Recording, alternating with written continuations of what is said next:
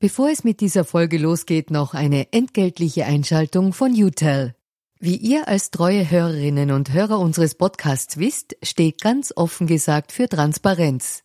Transparenz, Fairness und Ehrlichkeit sind auch für unseren Werbepartner UTEL sehr wichtig. UTEL bietet Cloud-Telefonie und Rufnummern für Unternehmen und lebt das Wort Fairness wirklich. UTEL will nämlich ihre Kundinnen und Kunden durch Service binden und nicht durch Verträge, also sozusagen der Good Guy unter den Kommunikationsdienstleistern. Weitere Infos findet ihr im Internet. Ihr müsst bei der Suche nur den Namen richtig schreiben. Y, zweimal U, hartes T, dann E und L. UTEL eben. Und warum zwei U im Namen? Ganz offen gesagt, das wissen wir auch nicht. Das fragt am besten ein Teammitglied, weil UTEL beantwortet jede Kundenanfrage. Versprochen. Und jetzt zurück zu ganz offen gesagt. Die Möglichkeit, dass man sich über den Alltag, die Finanzierung des Alltags, über Jahre, Jahrzehnte keine Gedanken machen muss. Gar keine Frage. Verändert das den Menschen? Überhaupt keine Frage. Weil wir, 90 Prozent der Menschheit, leben von der Zukunftsgestaltung in die nächsten Tage und Wochen hinein. Klappt die Rente? Ja, klappt es mit den Kindern, mit den Enkeln? Habe ich den Beruf? Ja, da geht's auch nicht um Glück, sondern einzig und allein um Zufriedenheit. Sind die Superreichen glücklich? Nein.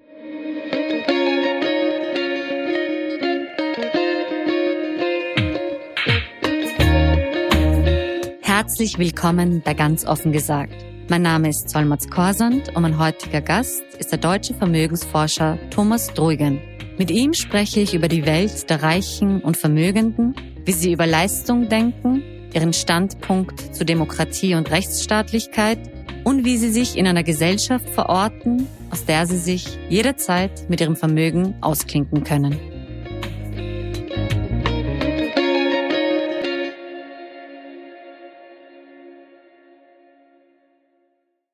Hallo Herr Drujen, schön, dass Sie sich Zeit genommen haben für unser Gespräch heute. Es gibt bei ganz offen gesagt die berühmte Transparenzpassage, woher wir einander kennen und ob Sie in der Vergangenheit oder aktuell parteipolitisch aktiv sind.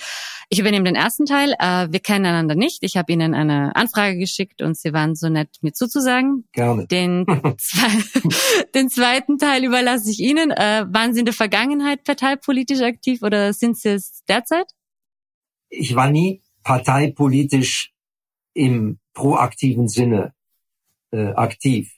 Bin natürlich ein politischer Mensch und habe ganz klare Einstellungen, die sich über die Jahrzehnte natürlich verändert haben.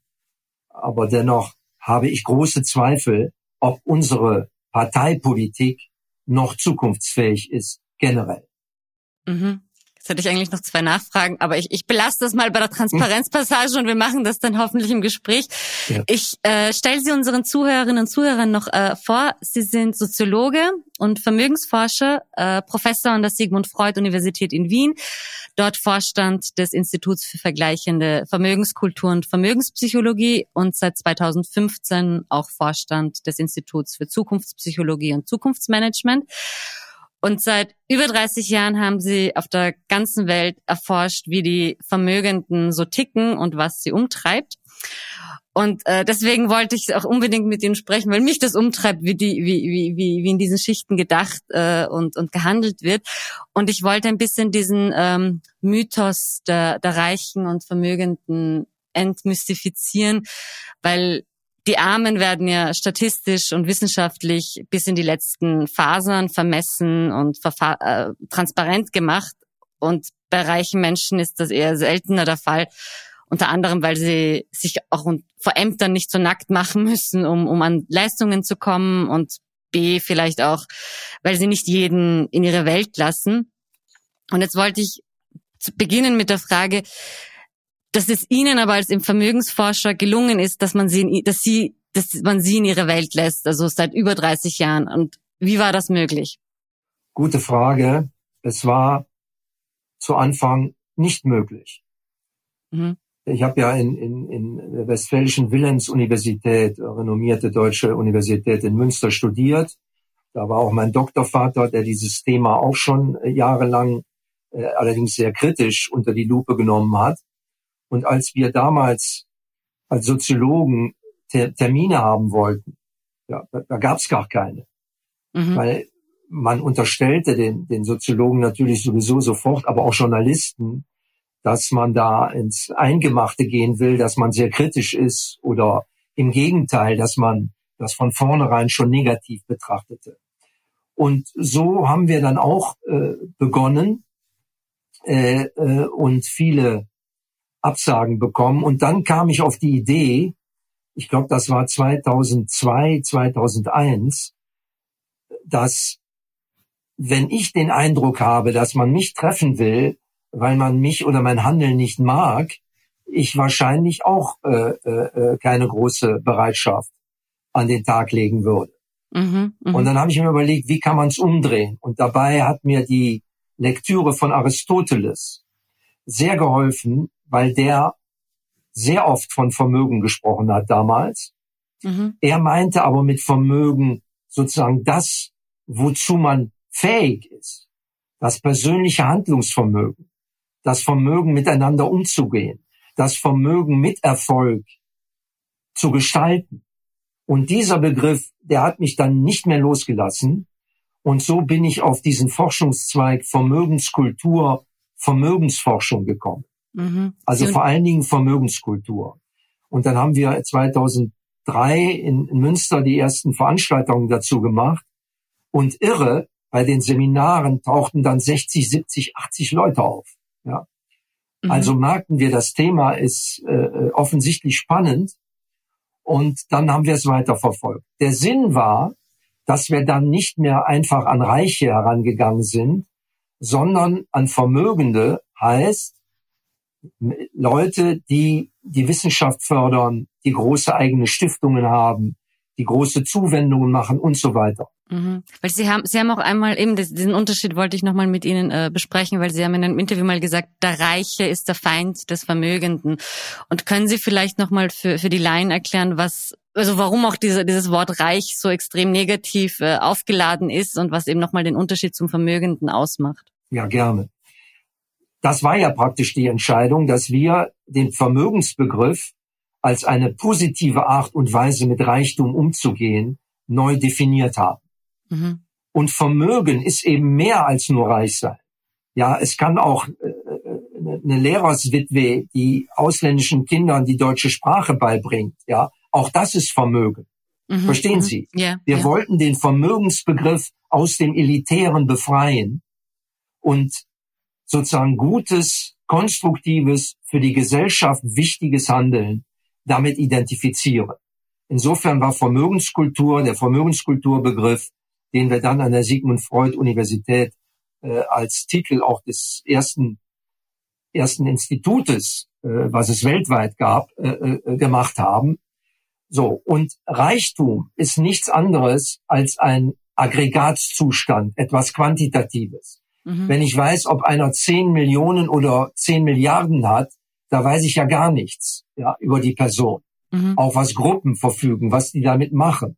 Insofern haben wir gesagt, pass auf, wir kümmern uns um die Vermögenden, ja, und der Vermögensbegriff ist ein Qualitätsbegriff, während der Reichtumsbegriff ein reiner Quantitätsbegriff ist. Aber der Vermögende muss schon auch über ein gewisses, äh, einen, einen gewissen Reichtum verfügen. Also jetzt, also wenn ich jetzt äh, Sozialarbeiterin bin und trotzdem sehr vielen Menschen helfe, aber 2000 Euro im Monat verdiene, dann, dann würde ich nicht darunter fallen, oder? Sie würden unter die Vermögenden fallen. Ja. Auch damit haben wir uns beschäftigt, aber Sie haben völlig recht in der exklusiven Vermögensforschung mhm. als Begleiterscheinung der Reichtumsforschung, ja, haben wir im Grunde damals gesagt, das fängt bei 30 Millionen an. Mhm. Ja, weil wir wollten ja rausfinden, welchen Einfluss hat diese Klientel. Mhm. Ja, international, national, in Österreich, in Deutschland, in der Schweiz. Ja, aber wir wollten keine Investigations äh, werden, ja, die, die hinter den Kulissen äh, nach äh, steuerlichen, steuerlich fahndet und so weiter. Das hätten wir als Universität gar nicht leisten können. Mhm. Also haben wir gesagt, wir gucken uns ab 30 Millionen aufwärts diejenigen an, die offensichtlich etwas Konstruktives mit ihrem Reichtum machen und so lernen wir die Leute kennen. Und 30 äh, 30 Millionen als Marker, weil man, also ich habe das nur in anderen Interviews gelesen, weil man quasi, wenn man wenn man das zu einem Prozent verzinsen würde, mal 300.000 im Jahr quasi über die Zinsen bekommt, ohne dass man arbeiten muss. Ist das Ganz war das der Grund, oder? Das war der Grund. Mhm. Die Zahlen sind natürlich alle willkürlich von uns gesetzt, ja. Mhm. Man hätte auch 25 sagen können oder 45. Man musste nur irgendwo eine Grenze setzen, damit wir als Institut äh, äh, sozusagen Methoden hatten, ja, die einigermaßen stichhaltig sind. Aber Sie sehen, mit 300.000 Euro im Jahr kann man ohne zu arbeiten leben. Das war unsere, mhm. unsere Ausgangsposition. Nach, viel, nach vielen Jahren haben wir natürlich gesehen, dass keiner der Vermögenden, selbst wenn er 80 ist, gerne ohne Arbeiten lebt. Ich, ich fand aber auch, dass, dass da gerade sich so eine Problematik aufmacht, dass man halt also Armutsgefährdung oder Armutsgrenzen werden äh, staatlich definiert. Also in Österreich ist es ungefähr bei 14.000 im Jahr. Aber eben eine Reichengrenze oder eine Überreichengrenze, so etwas gibt es statistisch oder wissenschaftlich nicht. Das war unser Grund auch, diese Vermögensforschung zu etablieren und so damit zu beschäftigen. Und das ist ja auch das Manko der Reichtumsforschung, dass die Reichen selbst überhaupt keine Auskunft geben wollen. Und das, was wir für reich halten in den Gesellschaften, im Grunde immer nur die oberen Mittelschichten sind. Weil Menschen mit 10, mit 10, mit 500 Millionen, 800 Millionen, Milliarden sich ungern bei uns in die Karten gucken lassen, ja, mhm. was unter Umständen Privatsphäre angeht, legitim ist. Aber es ist ja so etwas von komplex. Geht es um die Kunstsammlungen? Ja, geht es um die Immobilien? Äh, äh geht es um Yachten? Worum geht es? Und eins haben wir dann festgestellt, weil ich werde seit 35 Jahren interviewt, mhm. äh, auch immer wenn Reichtumslisten rauskommen. Man kann die Vermögenden nicht generalisieren. Mhm, mh.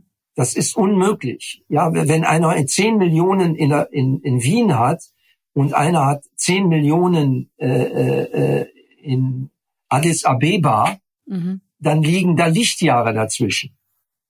Ja, weil der Kaufwert die Kosten alles völlig anders sind. Ja. Mhm. Und man muss sagen, wenn jemand 10 Millionen Euro hat, ist der gegen jemand gegenüber, der 800 Millionen hat oder 10 Milliarden. Ja, das ist, es soll jetzt nicht zynisch klingen, aber wie ein Hartz-IV-Empfänger gegenüber der Normalität. Verstehen Sie? Mhm, mh, sind, und das sind alles Welten. Ich bin auch kein Millionär äh, geworden. Mhm. Ja, mit dieser Forschung war auch nie die Intention weil sonst hätte ich das anders äh, angehen müssen. Äh, das, wie soll ich sagen, spüren äh, die Leute, wer was von ihnen will.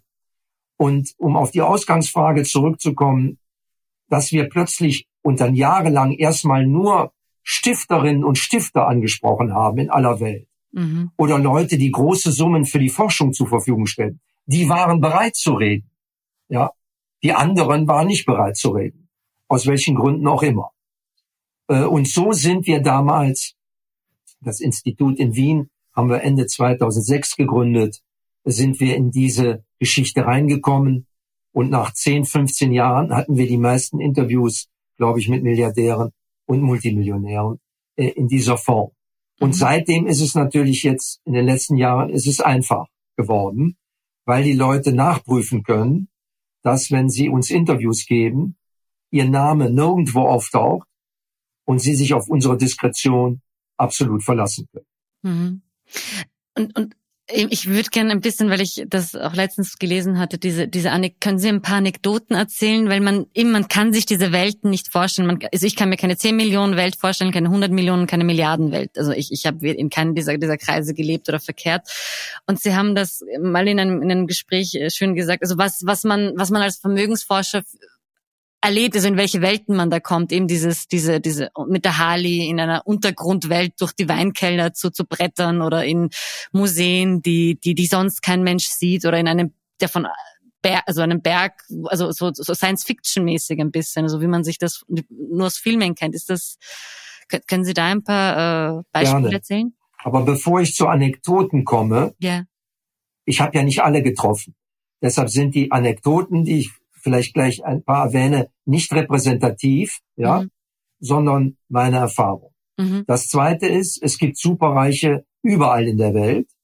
Als wir anfingen mit der Forschung, waren die meistens in Amerika, Kanada, England, Frankreich, Deutschland, Schweiz und so weiter. Heute, seit 10, 12, 15 Jahren, wächst die Zahl der Superreichen exponentiell in China, exponentiell mhm, mh. und auch in ganz vielen anderen Ländern. Indonesien, Philippinen, äh, äh, äh, Südamerika, aber auch in Afrika. Mhm. Ja? Also das möchte ich mal vorausschicken, dass die Zahl der Superreichen weltweit jetzt wächst. Also diese Monopole der Westeuropäer zum Beispiel oder der Amerikaner, das verändert sich immer mehr und geht in die Breite. Also da findet eine Globalisierung definitiv statt.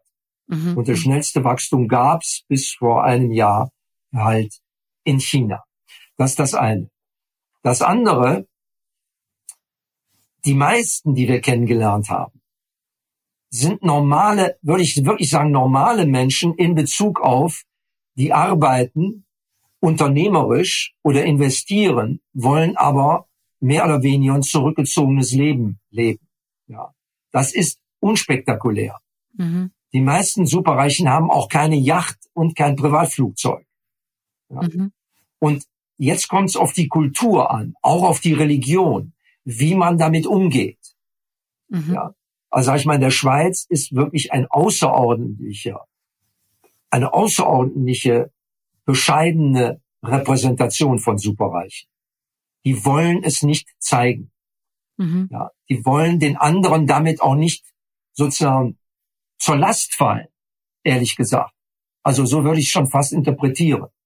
Also zur Last, hast du Angst, dass es, dass da Neid entstehen könnte oder dass Nee, aus, aus Angst nicht, aus Angst, dass Neid entsteht, aber nicht der Übergriffigkeit halber, wie es oftmals in Deutschland der Fall ist, mhm. ja, sondern einfach, weil die Leute auch sagen, hier war auch Zufall dabei, ja, oder Familie, mhm, ja. Mhm. Es also ist so eine Reflexion, dass da eine Reflexion. Man will mhm. andere nicht demoralisieren, weil man auch weiß, wie flüchtig Reichtum ist. Ja? Mhm, mh. Das ist ja auch eine, eine wichtige Erkenntnis, äh, dass über, über Generationen hält sich Reichtum in den ganz wenigsten Fällen.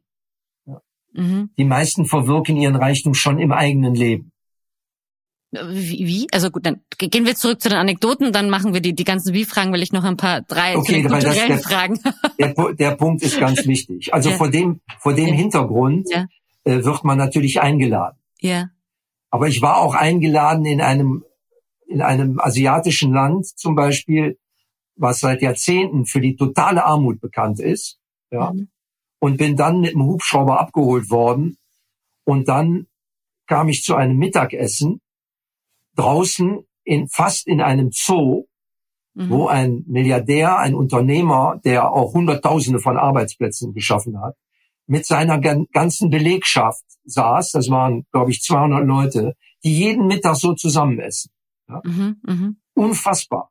Also wirklich arme äh, äh und mittendrin äh, die, dieser Mann mit, mit seiner Familie in einem Land, wo man sagt, das kann ja gar nicht wahr sein. Ich wusste überhaupt nicht, dass es hier Reiche geben kann. Ja. Mhm. Und der hat mir dann natürlich mal eine andere Perspektive aufgezeigt, obwohl ich stundenlang mit dem Jeep über dieses Land, gefahr, Land gefahren bin. Ja.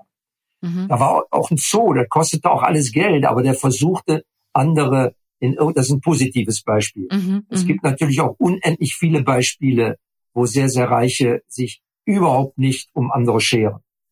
Mhm. Also, aber es ist, ich kann es nicht, wenn man es generalisiert, macht man es falsch.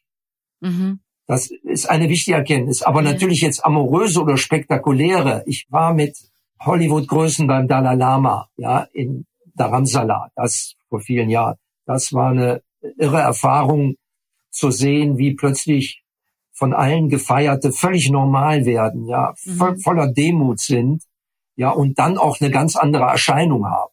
Mhm, mh. äh, sicherlich was Gigantisches war in Europa, im Süden Europas, kilometerlang mit einer Harley Davidson auf dem Rücksitz, weil ich mich scheute, da selber zu fahren, bei dem Eigentümer saß und über Golfplätze, Tennisplätze, alles unterirdisch, ja. Mhm. Unfassbare Wein, Weinkeller. Da haben wir auch eine Weinprobe gemacht. Der Wahnsinn. Ja, da denkt man, man sei 1001. Mhm. Aber ich sage Ihnen, jetzt wo ich drüber rede, damals als ich zurückkam, hat man völlig andere Gefühle, als, als ich da war. Als ich da war, war es irgendwie normal, weil es so irgendwie glaubwürdig war in Verbindung mit den Leuten. Ja. Mhm. Da kam ja jetzt keine sozusagen, wie soll ich sagen, Perversität entgegen, ja, oder totale Exaltiertheit, mhm. sondern jemand konnte sich was leisten und hat's getan.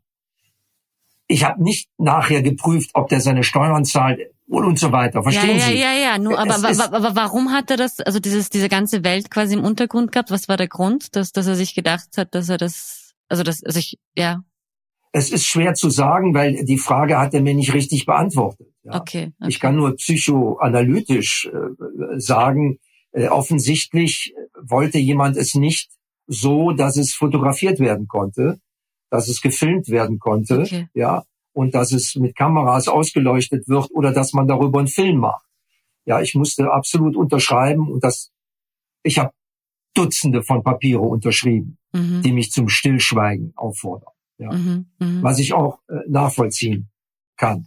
Aber das war riesig. Das andere habe ich oft erlebt, vor allen Dingen in Asien, dass Leute in irgendwo in der Natur, äh, irgendwo in Bergen oder nach unten in alten Stollen unglaubliche künstliche Intelligenzfirmen gebaut haben. Ja. Wahnsinn. Wo man also, wo Roboter einen bedienen. Es ist schon Wahnsinn. Da habe ich damals auch erkannt, dass die, diese Superreichen, auch die sich im Verborgenen halten, die ja nicht im Verborgenen leben, weil die hatten alles große Firmen und so weiter, ja. Ja. Dass die näher an der Zukunft sind als wir. Weil sie durch ihre Vermögen natürlich auch Technologie in Anspruch nehmen können. Teure Technologie, ja. Und im Moment sehen wir ja, das ist auch ein, ein Teil unserer Forschung, aber darüber forschen auch viele andere, dass die Menschen, die jetzt superreich werden in den letzten 10, 15 Jahren, fast alle aus der Technologiebranche kommen. Mhm. Und dass sich die Art und Weise, wie Superreichtum oder Milliardärswesen sich gestaltet, natürlich zu einem unglaublich zukunftsprägenden Faktor geworden ist. Wenn man an Amazon denkt, wenn man an Meta denkt, an Alphabet, Google, ja, das sind ja die Treiber der Zukunft, ja, oder auch Elon Musk. Mhm. Die haben so unfassbar viel Geld, ja, dass sie, und natürlich auch technologische Macht. Das heißt Zugang. Vielleicht gehen wir da gleich auch nochmal drauf ein. Da würde ich das eh scheint mir noch das, wichtiger das, zu das sein. Wichtig, also Zugang und auch, also wie man mit dieser Macht auch umgeht und und auch, also wie wie wie das, also was mich vor allem umtreibt, ist, welches Bewusstsein es in diesen Schichten auf ganz verschiedenen Ebenen gibt. Einerseits, was die eigene Leistung angeht, also dass man das, den Reichtum, den man sich da, das Vermögen, das man hier hat, äh, einerseits ein Erbe ist, dass das über Dynastien ange, angehäuft wurde oder weil man also, also die Heike Buchter hat vor kurzem ein Buch geschrieben, also wo sie schreibt, das ist ja, das, das, da ist ja wenig also über, über, über Arbeit oder, oder, oder Kreativität entstanden, sondern halt, wenn man gewisse Finanzmittel richtig auszunutzen wusste. Ähm, und da, also da, inwieweit man da diese, diese Reflexion hat, ähm, was, wie viel man selbst geleistet hat. Genau, da, da würde ich, ich würde gerne mit der Leistung beginnen und dann später noch zu, zu, vor allem über die Demokratie sprechen. Sehr gut. Also damit wir nicht in die typischen Fallen, ich habe, weiß ich nicht, hunderte von Interviews zu dem Thema geführt, kommen, müssen wir uns den Gegenstand genau vor Augen führen. Wir sollten jetzt nicht über die Menschheitsgeschichte und Reichtum mhm, sprechen. Mhm, genau, nein, nein, nein. Weil 2000 Jahre lang war Reichtum nur möglich für Könige, Kaiser, Päpste, äh, und die Finanzbeamten drumrum. Ja. Danach in den letzten 300 Jahren brauchte man Hunderttausende von Mitarbeitern. Man musste Räder sein, Privatbanker oder was auch immer, mhm. Ja, äh, äh, um etwas äh, äh, an Reichtum zu generieren. Mhm. Reden wir einfach über die letzten zehn Jahre. Mhm. Und vor allem die Soziologie der Leute, also wie, wie die tick, also ich würde gerne einfach genau wissen, ob die, ob sie sich diese Fragen stellen, ob sie Undenkbar. Sich, genau. Es gibt diese Frage, die kann kein Mensch auf dieser Welt beantworten. Mhm. Sie wird irgendwann, meine ich, von künstlicher Intelligenz beantwortet werden müssen. Wir Menschen schaffen es nicht. Wie Reiche, die mehr als 100, 500 Millionen haben, ticken, kann keiner sagen. Mhm. Ja, weil die ticken alle anders. Mhm. Also nein, also, also genau wie Sie, ich meinte nur die, mit denen Sie gesprochen haben, also ob die ihre Leistungsfrage, ob Sie das reflektieren selbst, das meinte ich. Okay, also äh, Erben als Erfolgsfaktor für menschheitsverändernde Kreativität, mhm.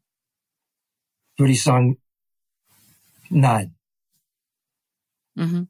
Nennen Sie mir einen Erben, ja, der, da gibt's ganz wenige, ja, die wirklich etwas vollkommen Neues gemacht haben. Das liegt auch in der Natur der, der neuronalen und psychischen Entwicklung, wenn junge Leute bereits etwas Gestaltetes vorfinden und dann gestalten in zweiter Ordnung.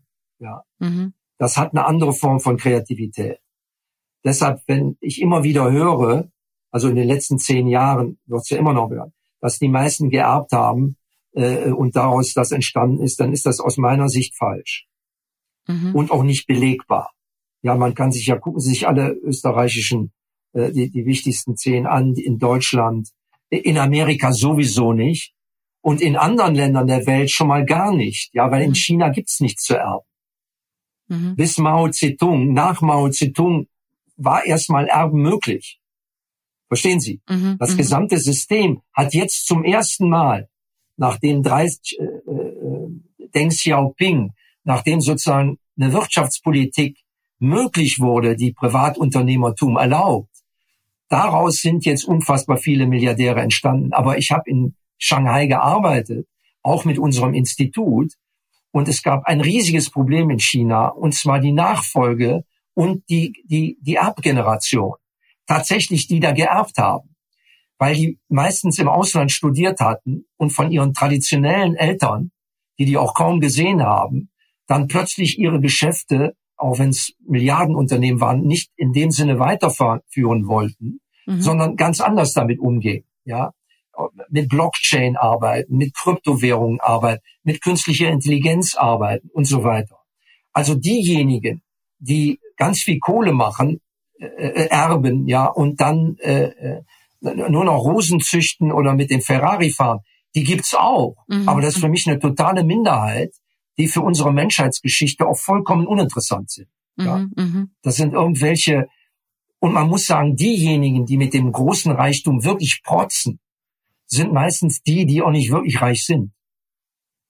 Die spielen reich, die können ein paar Millionen haben. Ist das nicht kulturell bedingt, dass in manchen Kulturen eher eben man kann mit dem Reichtum spielen und, und das, das ist auch, das wird auch gern gesehen oder es wird akzeptiert, während in anderen Kulturen eben dieses Understatement äh, quasi eher äh, präferiert wird, also eben wie in der Schweiz. Also dass man das auch, also diese diese extreme, ich nenne es Pseudo-Bescheidenheit zum Teil auch. Also das, weil, weil man weil man das, weil, weil es sich nicht schickt, weil es kollektiv nicht gern gesehen wird, dass das. Ja, aber Manieren sind ja nicht schlecht. Mhm. Ja.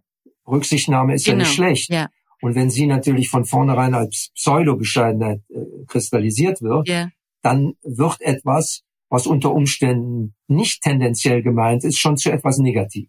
Mhm, das heißt, mhm. auch mit unserer Sprache, und das kann ich beurteilen, machen wir seit 30 Jahren, tun wir hier im deutschsprachigen Raum wenig, ja, dass äh, es eine höhere Durchlässigkeit gibt. Aber mhm. das ist nochmal ein anderes Thema. Ihre Frage ist absolut korrekt. Die Art und Weise, wie man mit Reichtum umgeht oder mit Vermögen, hat mit der jeweiligen Kultur zu tun. Ja. Mhm. In Deutschland ist natürlich ganz klar, ich will da bewusst nicht über Österreich reden, dass die Nachkriegszeit, das Wirtschaftswunder, dieses riesige Schuldgefühl durch den Nationalsozialismus, auch die Skepsis großer Familien, die im Nationalsozialismus industriell beteiligt waren, das hat natürlich was gemacht mit dem Mythos und der Reputation von Reichtum und mhm. Unternehmertum. Mhm. Ja. Und das ist immer noch so. Also in Deutschland muss man sich schon bemühen, dann äh, äh, gemocht zu werden, obwohl 90 Prozent äh, Familienunternehmen sind. Also der Reichtum ist eine, ist eine sehr fragile Größe, die meistens genutzt wird zur Anklage. Das mag auch in vielen Fällen äh, stimmen, aber es ist ja so, dass auch vor, vor Bundestagswahlen, ja, oder vor Wahlen generell, da die Reichen eine kleine Klientel sind, die immer wieder durchs Dorf getrieben werden, ja, um den anderen sozusagen zu suggerieren, wir kümmern uns um Gerechtigkeit. Mhm. Verstehen Sie? Es ja. ist ein ganz komplexes Feld und es ist eine dauernde Standardisierung. In Amerika, eine völlig andere Kulturgeschichte, ist der Reichtum ein Zeichen, dass für alle alles möglich ist. Und deshalb gibt es da tatsächlich kaum Neid. Aber auch das ist Schwachsinn. Ja, natürlich gibt's Neid, Neid in Amerika. Ja, es ist ja noch weiter. Es gibt mittlerweile zwei fast Kriegs, Bürgerkriegsähnliche Gruppen, die das Land dominieren. Die Demokraten und die Republikaner. Also auch das sind ja eigene Sendungen. Äh, es ist immer schwierig, wenn man Komplexitäten zitiert, ja, yeah. die man dann auch eigentlich runterbrechen muss. Nur bei unserem Thema geblieben, die Reputation von Vermögenden in Amerika ist was völlig anderes und positiv besetzt, weitgehend, auch als Zeichen, dass alle es schaffen können, was natürlich nicht stimmt. Aber etwas stimmt im Verhältnis zu früher. Da sind wir wieder bei Erben oder bei Dynastien. Mhm. Heute können junge Leute ohne Verbindungen, die eine geniale Idee haben, genial jetzt positiv oder negativ, ja, das mhm. kann ich, aber sag ich mal Zuckerberg, mhm. ja, das ist ja auch zweischneidig, moralisch, aber an dem Erfolg ist ja nicht zu zweifeln. Ja, der konnte aus dem Nichts nach zwei Jahren Software hat er dafür 300 Millionen Dollar bekommen. Mhm. Und das ist dauernd passiert das. Ich habe es jetzt so unfassbar äh, schon äh, miterlebt. Gerade noch ein 19-Jähriger, der seine Idee, die er vor den letzten drei Jahren entwickelt hat, mit einem Freund zusammen, den haben sie das jetzt für 10 Millionen abgekauft. Der kommt aus ganz einfachen Armenverhältnissen. Mhm. Ja. Ich komme kurz zurück, weil weil sie also die die Geschichte also in, in Österreich und in Deutschland, ähm, weil sie mich schon noch äh, umgetrieben hat, was ähm, die Nazi-Vergangenheit angeht. Inwieweit das, also in Deutschland haben sie gesagt, wird das sehr stark reflektiert, also von den von den Familien, also also wie man profitiert hat von diesem System, ob man kollaboriert hat, ob die Villa, in der man lebt, ob die nicht enteignetes jüdisches Eigentum ist, ist das in, in Österreich sehen Sie das nicht so? Oder, oder haben Sie diese Erfahrung gemacht, ob das, ob das aus der Forschung oder mit den Menschen, mit denen Sie gesprochen haben, ob, ob Sie, ob Sie Ihren Reichtum in der Hinsicht hinterfragt haben? Ich habe es nicht erforscht, so dass ich jetzt eine Aussage machen könnte, mhm. die wissenschaftlich valide ist. Ja. Und das ist keine Feigheit, sondern das ist eine Tatsache. Das andere ist, dass dieses Thema oft gesprochen wurde, öfter natürlich angesprochen wurde dass dieses Bewusstsein da ist. Aber ich weiß nicht, ob in Bezug auf die Gesamtgesellschaft sozusagen diese Hinterfragungsintensität vollzogen wird, wie es in Deutschland einfach ist. Ja auch jetzt sieht man noch Staatsräson etc., yeah, wie es yeah. hier eigentlich der Fall ist. Sie sind ja auch, also ich habe gelesen, ich weiß nicht, ob Sie es immer noch sind, aber im, im Beirat der Helmut Horten Stiftung, die in der Schweiz äh, ansässig ist und sich für medizinische Forschung einsetzt. Also Horten ist ja in den, in den vergangenen Jahren in Österreich immer wieder bekannt, eher, eher im, im, im, in den Schlagzeilen gewesen, auch auf, aufgrund der mittlerweile verstorbenen Witwe Heidi Horten, weil sie also unter anderem auch sehr stark äh, auch äh, den, den Wahlkampf der ÖVP und von Sebastian Kurz gesponsert hatte.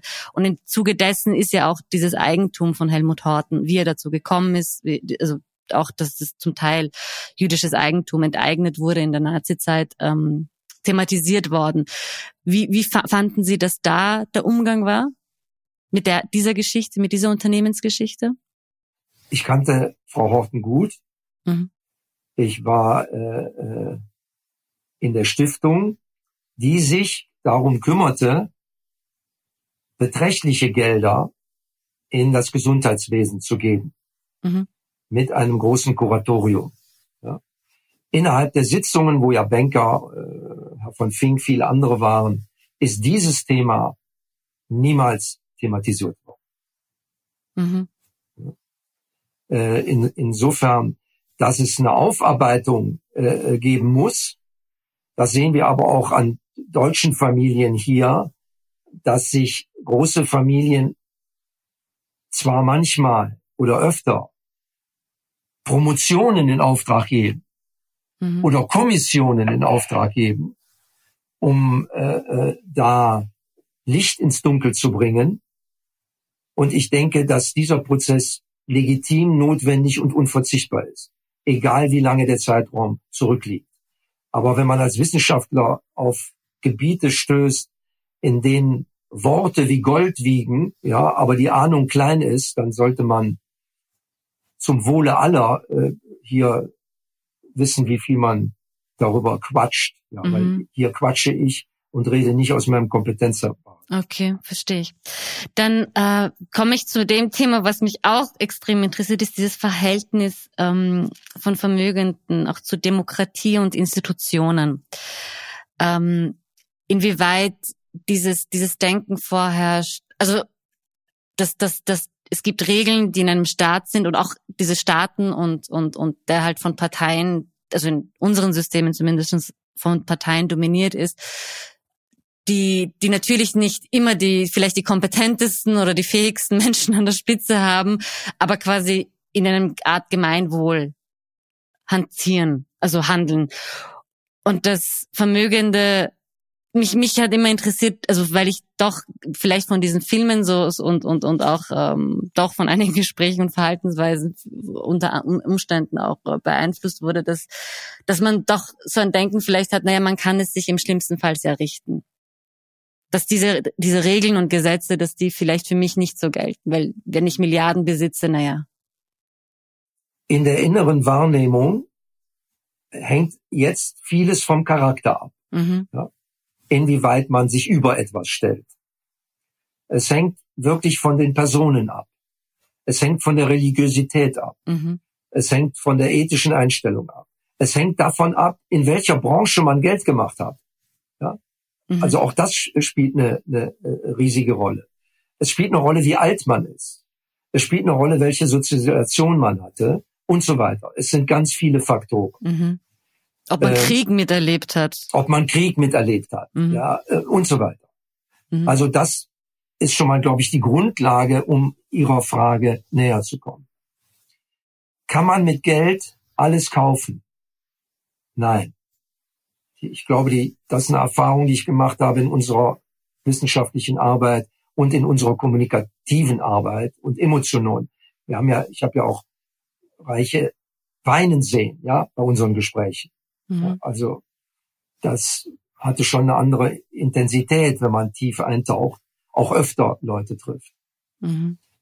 Und da noch wichtig, völlig anders als ich, wenn ich mit diesem mit asiatischen Milliardären spreche, mit chinesischen, mit deutschen, mit, es ist schon ein Unterschied, ob, ob München oder, oder Düsseldorf, ja, yeah. oder Zürich oder Basel.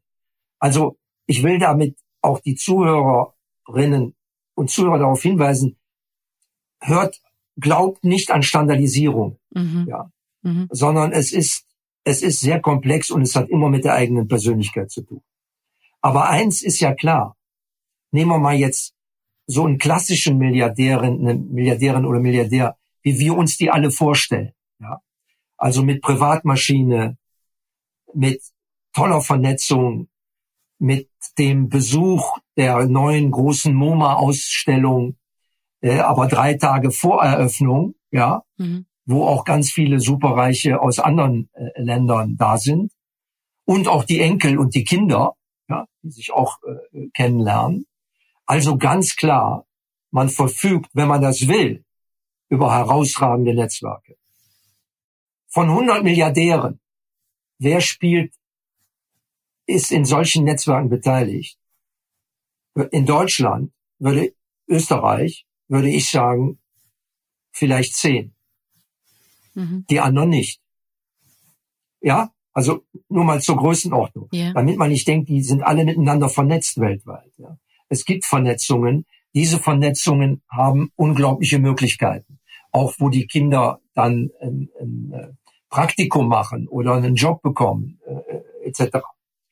So, das sind ohne Zweifel Möglichkeiten.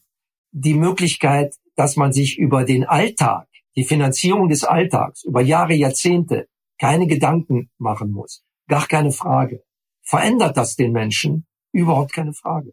Weil wir, 90 Prozent der Menschheit, leben vom der Zukunftsgestaltung in die nächsten Tage und Wochen hinein. Mhm. Klappt die Rente? Mhm. Ja, klappt es mit den Kindern, mit den Enkeln? Habe ich den Beruf? Ja, da geht's auch nicht um Glück, sondern einzig und allein um Zufriedenheit. Mhm. Sind die Superreichen glücklich? Nein. Ja, in diese alte Gleichung, je mehr Reichtum, desto mehr Glück absurd. Auf der Ebene finden völlig neue, andere psychische Deshalb haben wir dieses Fach gegründet, Vermögenspsychologie. Mhm. Ja. Wenn man plötzlich lebt und ständig Angst hat, betrogen zu werden, ist das aus der Sicht von uns, sag ich mal, die gerne mehr hätten, vielleicht äh, äh sagen, okay, ist ja egal. Die aber diese, sag ich mal, kontinuierliche Panikattacke erleben, für die ist nicht schön. Die werden wahrscheinlich lieber weniger reich. Verstehen Sie? Ist das die größte Angst? Also dieses, dieses, also dass man nicht weiß, ob jetzt eben die Freunde, die man hat um sich herum, ob das echte Nein, Freunde sind. es ist nicht sind. die größte Angst. Mhm. Es ist die größte Angst, wenn in der Familie schon mal jemand entführt worden ist. Okay. Es ist mhm. die größte Angst, wenn wenn die Familie einen bestimmten Namen hat und so weiter. Mhm. Ja. Mhm. Bei vielen Leuten, die keiner kennt, ist diese Angst gar nicht da. Da ist aber der Angst, dass man Geld verliert. Ja. Mhm.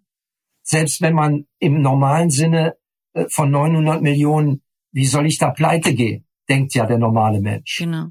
Aber wenn die ganze Kohle investiert ist, ja, und ich falsche oder mein Management falsche Entscheidungen trifft, dann kann schon viel zusammenbrechen.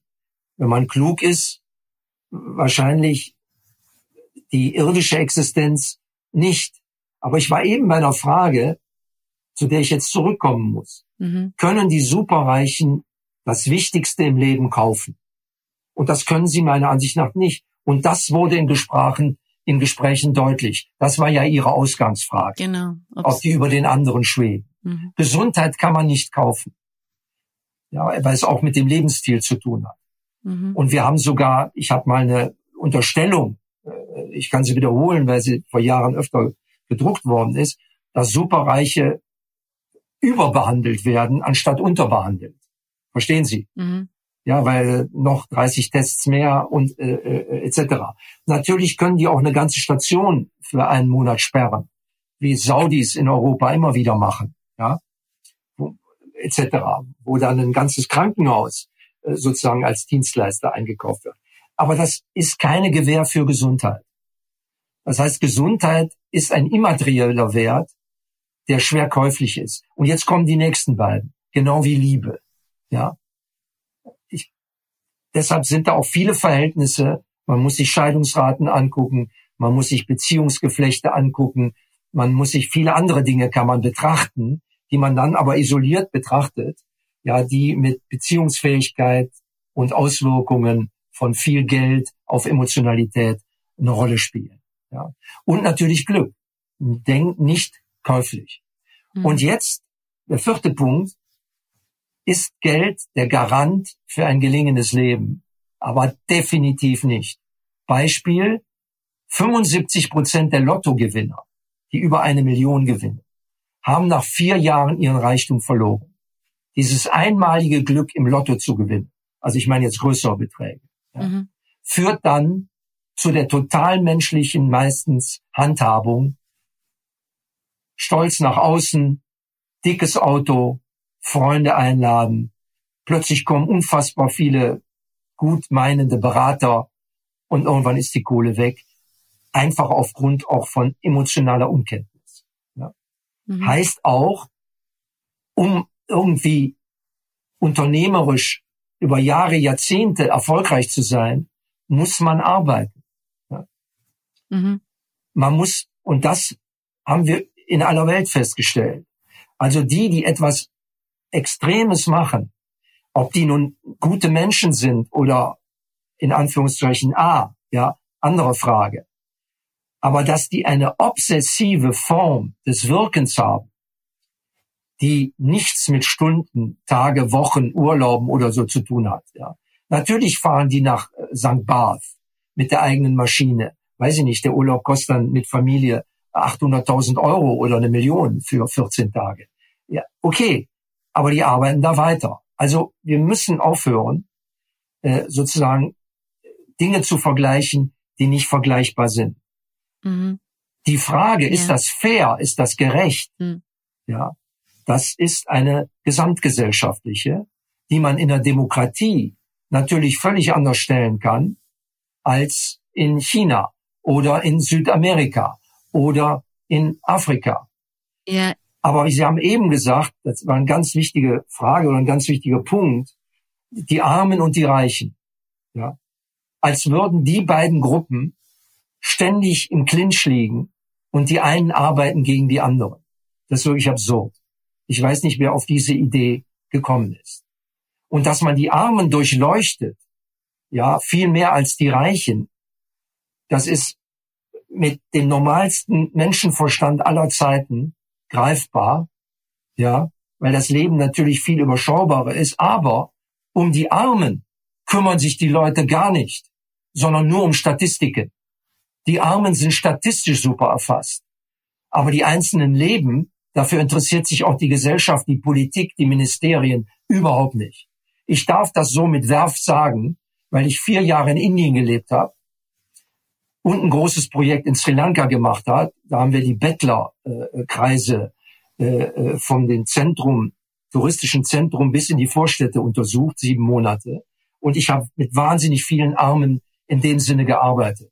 Und gerade machen wir ein Projekt in Berlin, wo wir versuchen, mit sehr, sehr Armen über ein KI-Programm deren wahre Kompetenz herauszubekommen. Ja. Yeah. Mit Armen, mit Armen, Armen helfen heißt mit ihnen arbeiten. Arme in die Mittelschicht bringen. Das ist das existenziellste Projekt, was ich kenne. Und da muss ich sagen, dass das, diesen Gedanken viele Vermögende nicht Reiche, mhm. mögen sich dafür gar nicht interessieren, tatsächlich auch äh, stützen würden. Aber da kommt die Frage, wie. Genau. Dem Staat trauen sie tatsächlich nicht mehr so viel zu. Warum? Sie haben es selbst gesagt. Es scheint in den letzten Jahrzehnten die Kompetenz, was politische Souveränität angeht, Glaubwürdigkeit, extrem gelitten zu haben. Mhm. Der zweite Punkt ist, was ist das für ein Beruf, das Politische? Das Politische ist ja wie das Kulturelle erstmal eine genetische, biologische, intellektuelle, kulturelle und so weiter Form des Denkens und Fühlens. Ja, politisch sind wahrscheinlich, hoffe ich, die meisten. Auch die jungen Leute, stelle ich gerade fest, sind wieder sehr politisch, ja, in ihrer Denkweise, aber sie interessieren sich zu im überwiegenden Maße nicht mehr für Politik. Weil die Politik kommt einem daher wie eine Quatschbude, ja, mhm. die permanent was verspricht, ständig irgendwas zugeben muss, aber Problemlösungen kaum noch zu bieten hat. Mhm. Mein Spezialgebiet außerhalb dieser Forschung ist demografischer Wandel. In Deutschland gehen jetzt in Österreich andere Zahlen, aber ähnlich 19 Millionen Babyboomerinnen und Babyboomer äh, in Rente. Das wissen wir seit 50 Jahren. Die Politik weiß das seit 50 Jahren. Ja. Es ist kaum etwas geschehen, ja, was hätte geschehen müssen. Nämlich, wenn heute ein Mädchen geboren wird, hat das eine Lebenserwartung von 103 Jahren. Alleine dieses Modell zeigt, mit 62 in Rente wie in Frankreich oder mit 65 wie hier, kann sich kein Mensch leisten. Warum reden wir nicht Tachles? Mhm. Ich, ich komme kurz nochmal zu, zu meiner Ursprungsfrage zur Demokratie. Also und ähm, weil mich, ich, ich frage mich eben, wie, wie sehr Vermögende dieses Interesse, also sie müssen um, also ich bin mir hundertprozentig sicher, dass, dass, dass, dass sie ein Interesse daran haben, dass Recht und Ordnung herrscht, dass es, es es eine funktionierende Gesellschaft gibt. Also selbst wenn sie sich von dieser abspalten können, selbst wenn sie sich auf irgendeine Insel setzen können mit den besten Privatlehrern, denke ich dennoch, dass sie ein Interesse haben an einer gerechten Gesellschaft mitzupartizipieren, nämlich auch aktiv, also nicht irgendwo hinter gated Communities, sondern, sondern tatsächlich mittendrin. Oder ist das ein, ein, ein frommer Wunsch meinerseits? Nein, das, das ist so. Das würde ich teilen. Weltweit, auch wenn ich das prozentual nicht benennen kann. Aber natürlich gibt es auch bei denen, bei den Supervermögenreichen, gibt es Minderheiten, nenne ich sie bewusst, mhm. die sich in Scheiß um alles kümmern, mhm. nur um sich selber, ja. Und, und es gibt auch Leute, die, ich will nicht sagen, Mass gehört dazu, die sich um ganz andere Dimensionen kümmern, ja. Und das irdische hinter, das vermeintlich normale hinter sich lassen. Wenn einer besessen ist in seiner Lebenszeit, sozusagen den Mars als Enklave äh, der Erdenbürgerinnen und Bürger zu etablieren, dann hat er in seinem Selbstwertgefühl oder sie tun die unfassbar viel für alle anderen und auch für die Gerechtigkeit. Verstehen Sie das? Mhm. Im Selbstwertgefühl.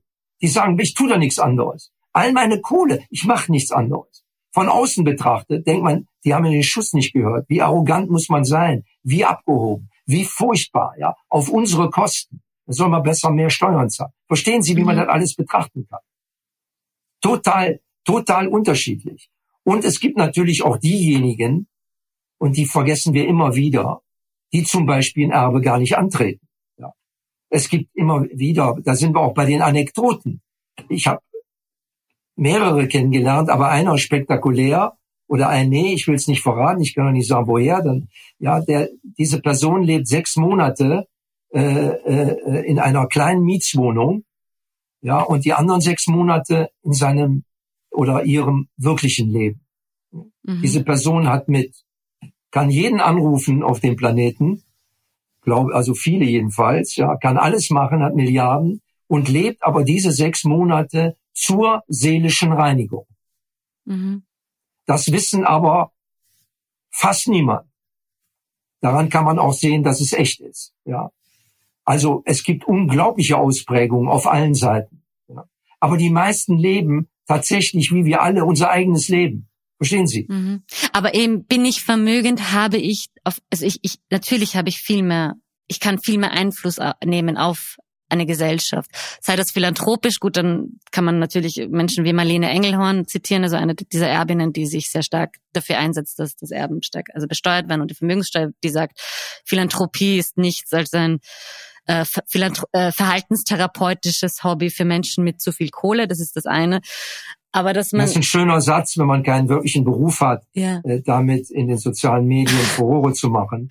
Wunderbar. Ich möchte der jungen Dame nicht äh, zu nahe treten. Ich glaube auch, dass sie das so glaubt mhm. und auch davon überzeugt ist. Äh, aber ihre Lebensposition kommt nun mal aus dem Erbe. Ja, mhm. weil auch wenn man erbt und es ablehnt, ist es ja auch eine Lebensposition. Mhm. Finde ich sehr, ist es super. Ja.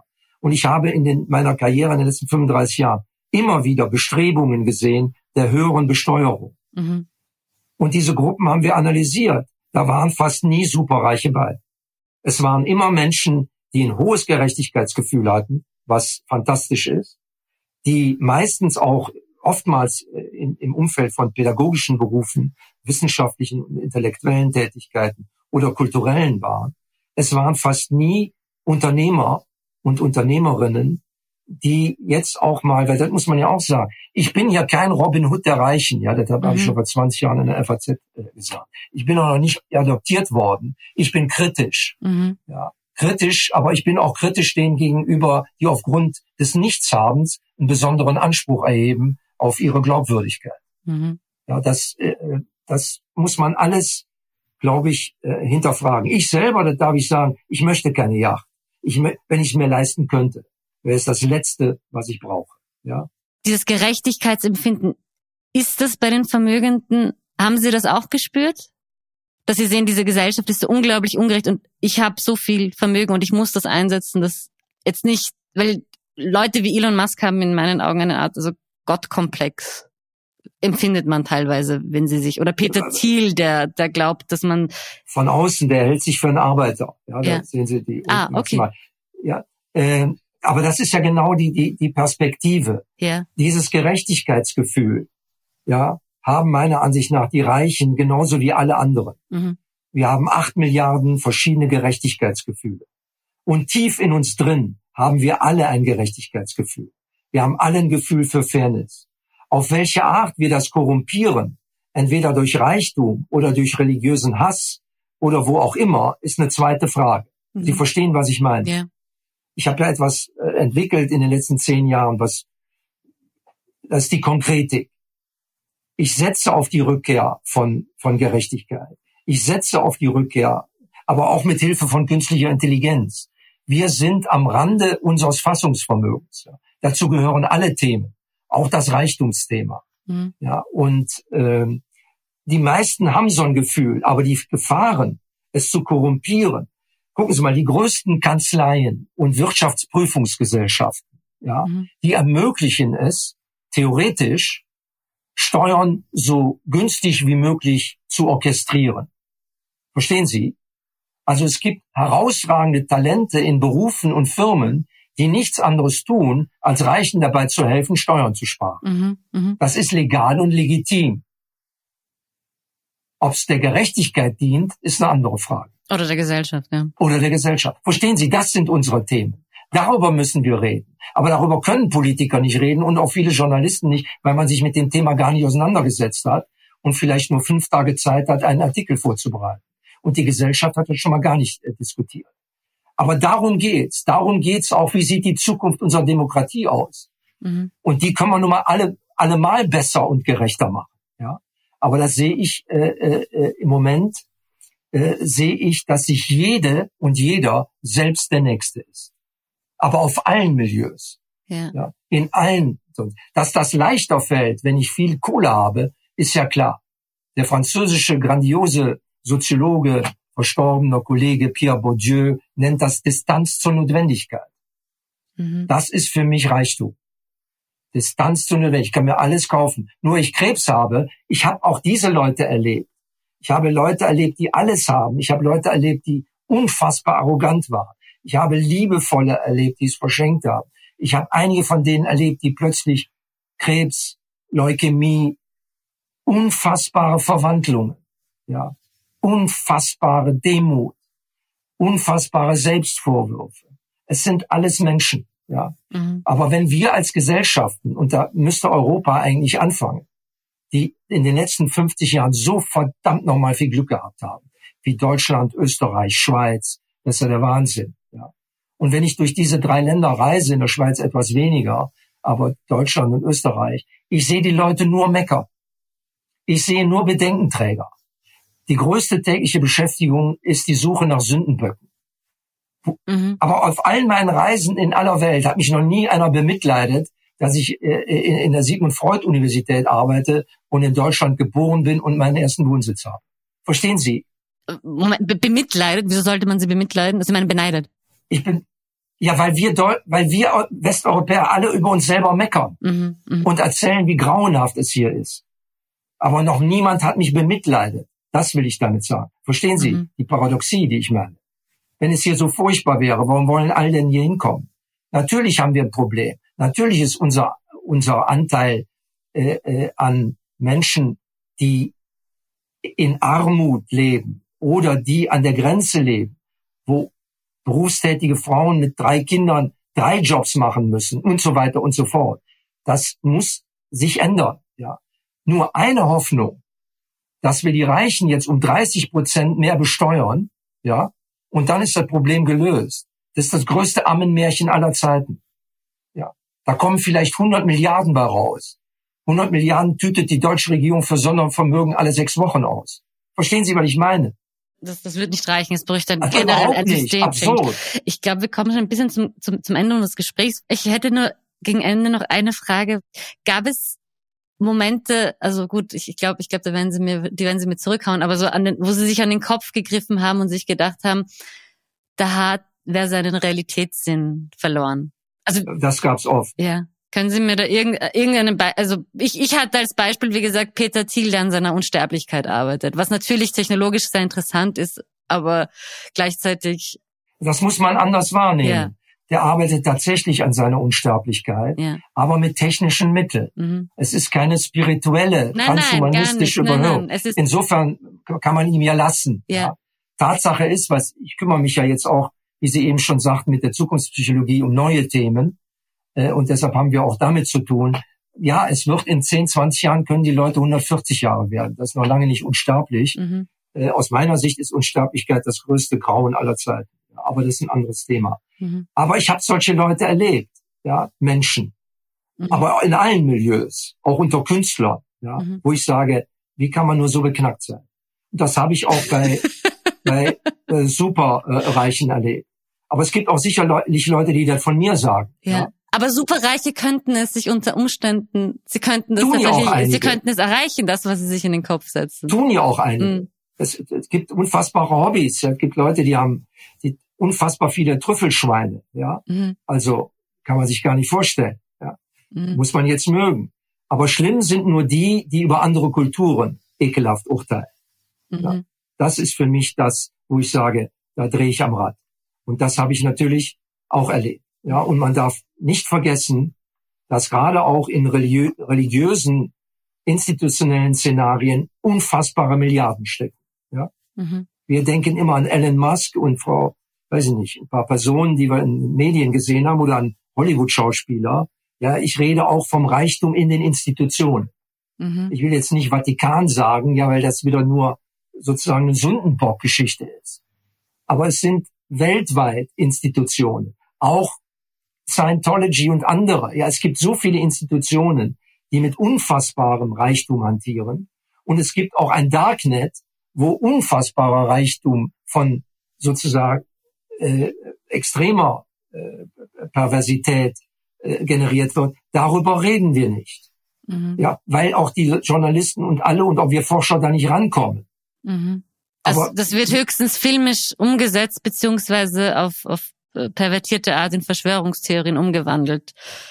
Aber das ist wieder Psychologie, genau wie Sie sagen. Ja, in dem Moment, wo ich nicht mehr durchblicke, ja, mache ich mir dazu meine Mythen. Mhm. Und durch Corona kam dann der Begriff der Verschwörungstheorie als als ich äh, äh oder Querdenker in den ersten 30 Jahren meiner Existenz war Querdenken einer der herausragendsten Fähigkeiten, die einer haben konnte. Das stimmt, das war positiv besetzt. Total positiv, ja, ja. ja. Und Querdenken, Hoch- und Querdenken ist genial, mhm. wenn man es sich vorstellt als eine neuronale Tätigkeit. Mhm. Ja, das heißt, ich betrachte ein Phänomen von ganz verschiedenen Seiten. Ja, sozusagen quer zur allgemeinen Meinung. Mhm. Deshalb verstehe ich nicht, warum man hier äh, diese Kreise als Querdenker bezeichnen. Ja. Mhm. Die, die es waren Selbstbezeichnungen zum Teil. Also, oder Selbstbezeichnungen, ja, es sind Tiefdenker. Mhm.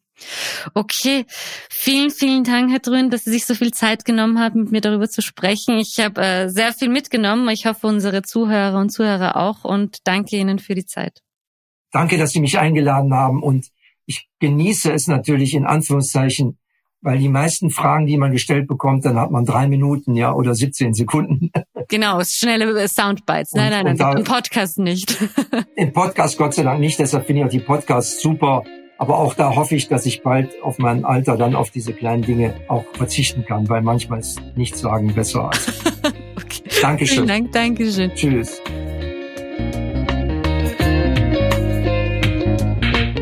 Das war's wieder mit ganz offen gesagt. Vielen Dank fürs Zuhören. Wenn euch die Folge gefallen hat, bewertet uns doch mit fünf Sternen auf euren Podcast-Apps. Merci und auf bald.